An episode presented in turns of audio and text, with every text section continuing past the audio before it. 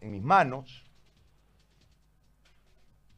eh, donde enumeran una serie de cuestiones, pero hay una particular, hay un párrafo, todos los hospitales informan que han sido objeto de engaño por parte del doctor Oscar Urenda, secretario de Salud de la Gobernación, en el cual en reiteradas oportunidades informó que los hospitales de tercer nivel no atenderían pacientes COVID positivos, sino que serían hospitales centinelas que podrían referir a estos pacientes a los denominados, los denominados hospitales COVID, Pampa de la Isla y Remanso, cuando en realidad, la realidad actual, todos los hospitales se encuentran brindando atención a los pacientes positivos y sospechosos sin contar con los recursos humanos ni el equipamiento, insumos y EPP en cantidad necesaria y lo hacen sin contar con el espacio físico en áreas improvisadas. A ver, este comunicado entiendo que es durísimo y tiene muchas, cuestión, muchas cuestionantes, pero tiene un eje central que está referido, por supuesto, a las autoridades departamentales en salud. Han llegado a un extremo, doctor Echazú, y han decidido, este, ya por la vida de ustedes mismos, eh, dejar de esperar, entiendo, porque han venido esperando, esperando, esperando Sé que ha habido una manipulación muy fuerte política que no logró frenar el informe de los de eh, medicina crítica y terapia intensiva en relación a los ambú, etcétera, etcétera. Yo quiero escucharlo, eh, doctor Echazú, en esta mañana sobre estos temas que le, que le he planteado así desde estas ya comunicaciones escritas y corporativas de parte de los médicos. Muy buen día, bienvenido. Buen día, Gary, y un saludo general a todos los radioyentes.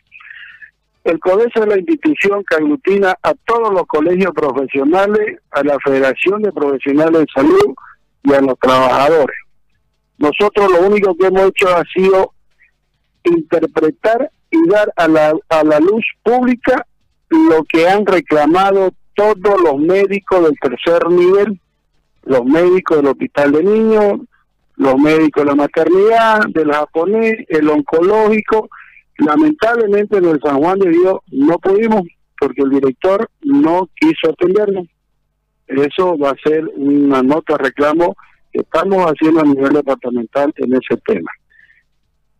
Solo hemos recapitulado todos lo que los colegas han dicho. Y en eso no podemos ser nosotros más tapandepe ni ocultar las palabras que el colega está sufriendo por no tener los equipos de bioseguridad, por no tener los equipamientos, infraestructura, espacio físico y porque una autoridad, una autoridad eh, departamental de salud, en varias reuniones con ellos les explicó y les dijo que iban a ser hospitales vigilantes, iban a ser hospitales que llegaban y el paciente se lo detectaba y lo iban a transferir a otro lado.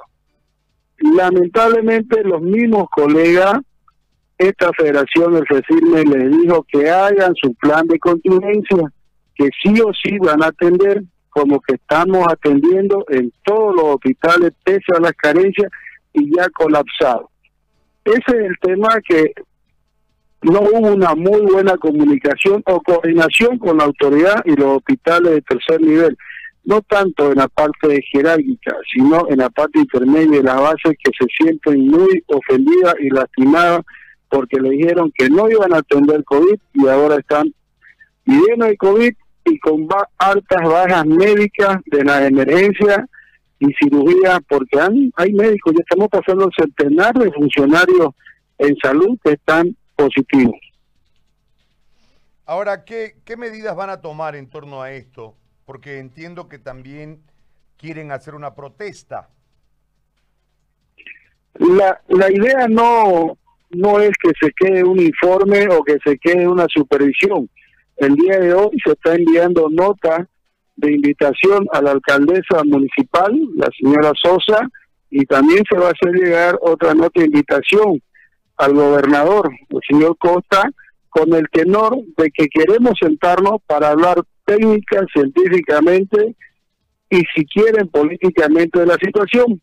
No hay ningún problema pero que escuchen la otra realidad que está plasmada en la supervisión del primer nivel, del segundo nivel y tercer nivel, porque al, al escuchar tantos planes, tantas acciones que siguen haciendo y siguen improvisando, nos da a entender que no le están contando la verdadera milanesa, como decimos vulgarmente, no le están diciendo la realidad.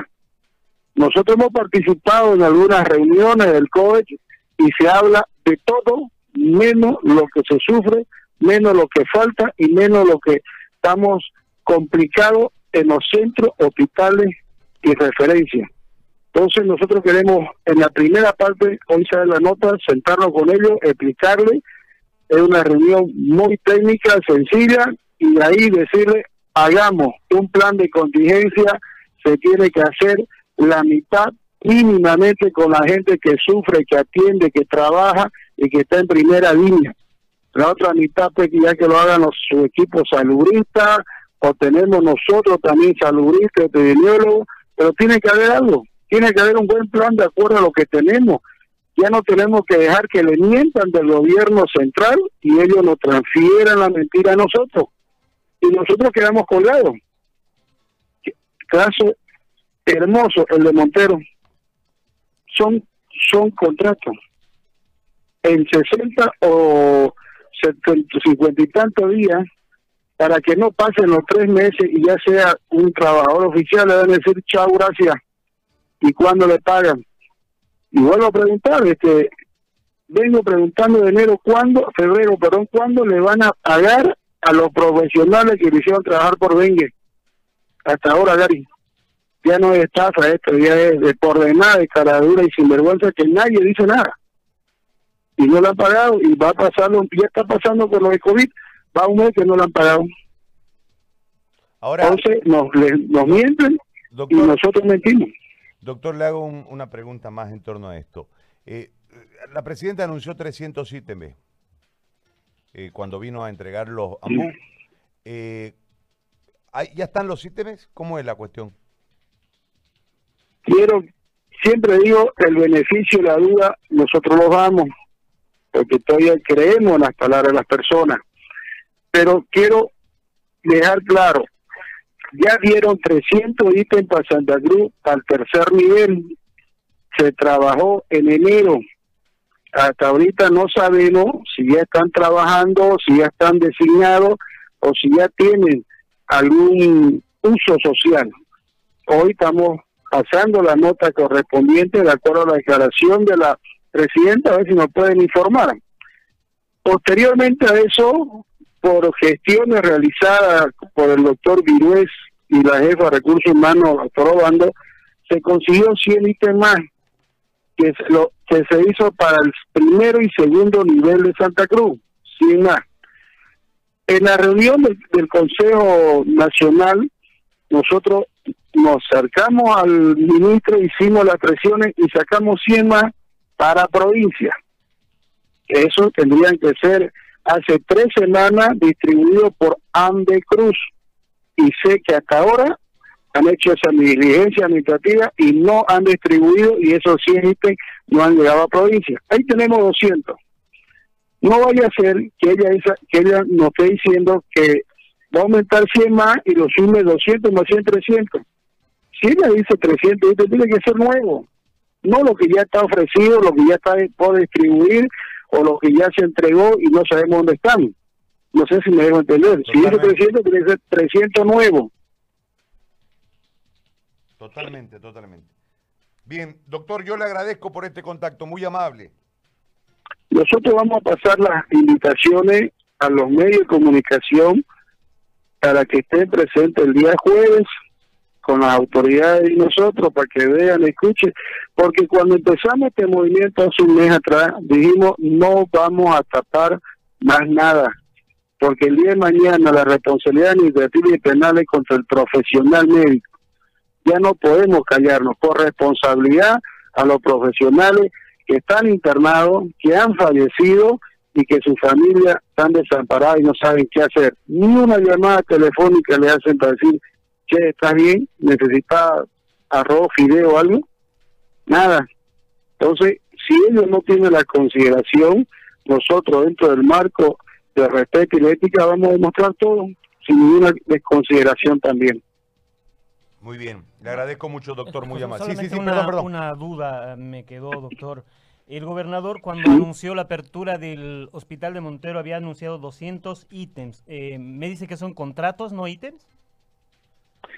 Vuelvo a decir, quiero creer que de los 300 ítems del tercer nivel que se dio en febrero, en enero y febrero, lo están reubicando para ese tema pero del anuncio que hace la presidenta, no sé si son contratos o son ítems.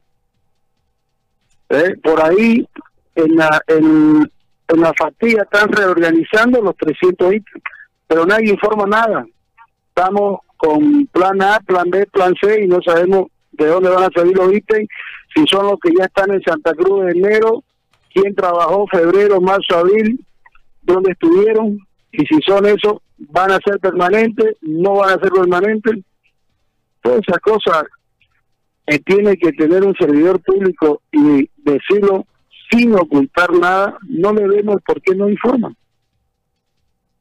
No se va a caer un pelo ni se va a caer una, no sé, siempre digo la uña, ¿no? Por informar lo valiente, lo cortés no quita lo valiente. Sin duda, sin duda. Gracias, doctor. Muy amable. Perfecto, muy amable. El doctor Sergio Echazú, secretario general del FESIRMES. Tengo el comunicado aquí. Comité Departamental de Salud